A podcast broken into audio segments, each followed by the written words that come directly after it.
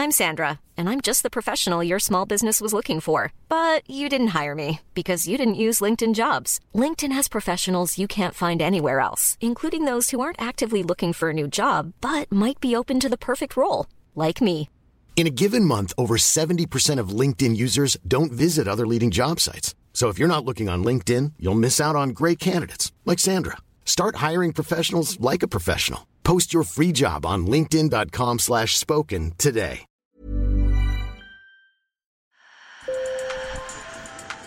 Bonjour. Hello. Hola. Marhaba bikoum. Sur le fil, Le podcast d'actu de l'AFP.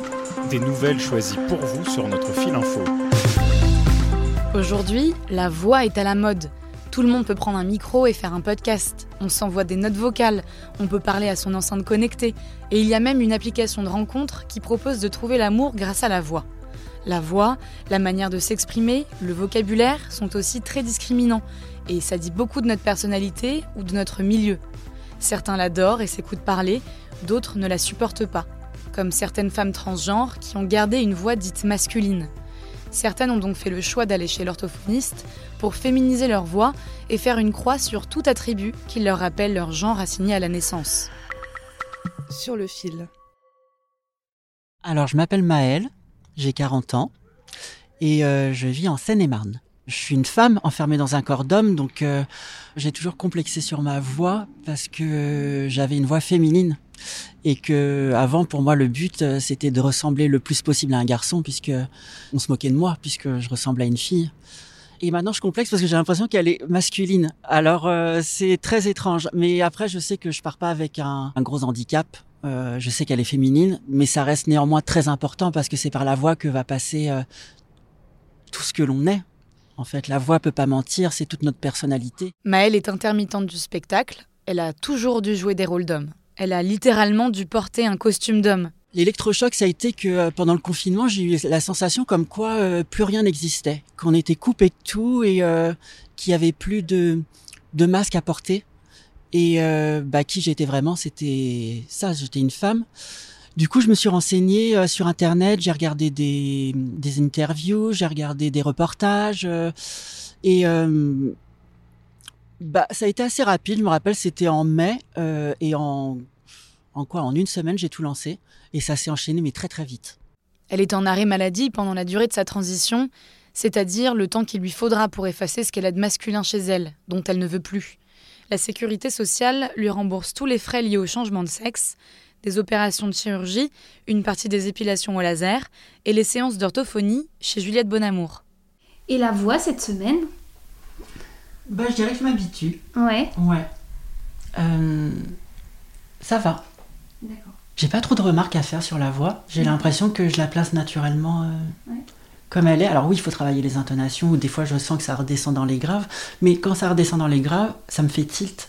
Je me rends compte tout de suite et euh, je me suis censurée. J'étais naturellement très féminine, je bougeais comme une femme, je marchais comme une femme, je parlais comme une femme. Euh, j'ai des traits très fins. euh, on m'appelait mademoiselle très longtemps quand j'étais plus jeune. Euh, donc j'ai tout censuré et ma voix, ma façon de parler, l'intonation, oui, je l'ai, je l'ai censuré. C'est ce qui est compliqué aussi aujourd'hui, c'est que du coup, il faut que j'arrête de me censurer et que je retrouve ma façon naturelle de parler. Interlocuteurs, par rapport aux autres, c'est vraiment des chaînes qu'il faut changer et que ça prend du temps. C'est là que le training est vraiment important. euh, et c'est ça qu'on travaille quand euh, vous venez chez, chez moi. C'est euh, justement de retrouver une nouvelle manière d'articuler. Mais c'est pas facile parce que quand on est habitué pendant, depuis très longtemps à faire d'une certaine manière et qu'on parle. Je dirais que le travail a un peu commencé, mais déjà les premières séances, ça va être beaucoup de questions. Elle va essayer de cibler euh, qui vous êtes, votre personnalité, pour savoir adapter votre voix finalement en fonction de, votre personnalité et savoir déjà peut-être aussi s'il y aura besoin d'une chirurgie à la fin. La transition d'homme à femme peut inclure une opération des cordes vocales pour féminiser la voix. Mais c'est quoi une voix de femme? J'ai demandé à Juliette Bonamour, l'orthophoniste de Maëlle, qui s'est spécialisée dans la féminisation de la voix. Il n'y a pas de réponse absolue, hein, il n'y a pas de réponse euh, scientifique euh, exacte à ça. Déjà, ça dépend énormément des critères culturels. Hein, les voix de femmes euh, américaines, par exemple, sont beaucoup plus graves que les voix de femmes françaises. Hein, il y a cette technique du fry qu'elles utilisent beaucoup, qui est le fait de parler un petit peu comme ça, un peu comme ça, comme on parle à la télé. Et ça, déjà, ça va vous aggraver beaucoup la foi. On n'a pas beaucoup cette technique-là euh, en France. donc, si on compare les cultures, déjà, les voix d'hommes et les voix de femmes sont différentes culturellement. Il y a une question aussi euh, du contenu du discours encore. Je pense que ça c'est voué à évoluer parce que l'éducation des petits garçons, des petites filles sera plus la même. Je pense qu'il y a aussi un champ lexical qui est encore très marqué, qui est un petit peu imposé aussi aux hommes, aux femmes et qu'on n'emploie pas les mêmes mots selon ce qu'on pense être féminin ou masculin. Sur le fil revient lundi. Merci de nous avoir écoutés. Bon week-end.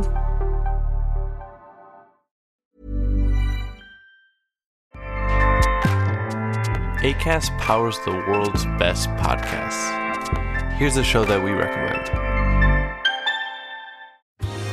Are you a reality TV junkie? Do you ever think, dang, I wish I had someone to talk to about all the trash TV that I watch? Well, look no further, garbage lover, because Reality Gaze is a podcast for you. Hello, I'm Maddie. And I'm Poodle, and we're the Reality Gaze. We talk about all your favorite unscripted shows like The Golden Bachelor, Love is Blind, and TLC's big, messy behemoth 90 Day Fiancé. And if you're driving to work, folding laundry, or just pretending to listen to your husband talk about sports, just put on the pod, and you've instantly got two gay besties spilling all the tea and reading these people for filth. So come at us, y'all. Find Reality Gaze wherever you listen to podcasts.